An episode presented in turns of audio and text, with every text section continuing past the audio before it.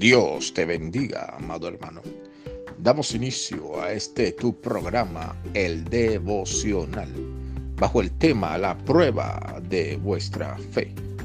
En la primera carta de Pedro, capítulo 1, versículos 6 y 7, nos dice, en lo cual vosotros os alegráis, aunque ahora por un poco de tiempo, si es necesario, tengáis que ser afligidos en diversas pruebas, para que sometida a prueba vuestra fe, mucho más preciosa que el oro, el cual aunque perecedero se prueba con fuego, sea hallada en alabanza, gloria y honra cuando sea manifestado Jesucristo.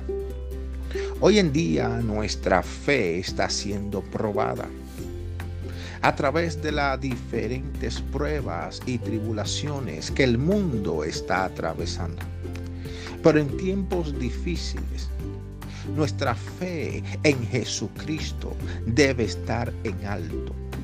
A pesar de que el mundo se esté derribando, debemos creer que lo que Dios ha dicho de nosotros tiene cumplimiento y que la situación, por difícil que se vea que el mundo esté enfrentando, no puede detener el cumplimiento de las promesas de Dios sobre nuestras vidas y nuestras familias.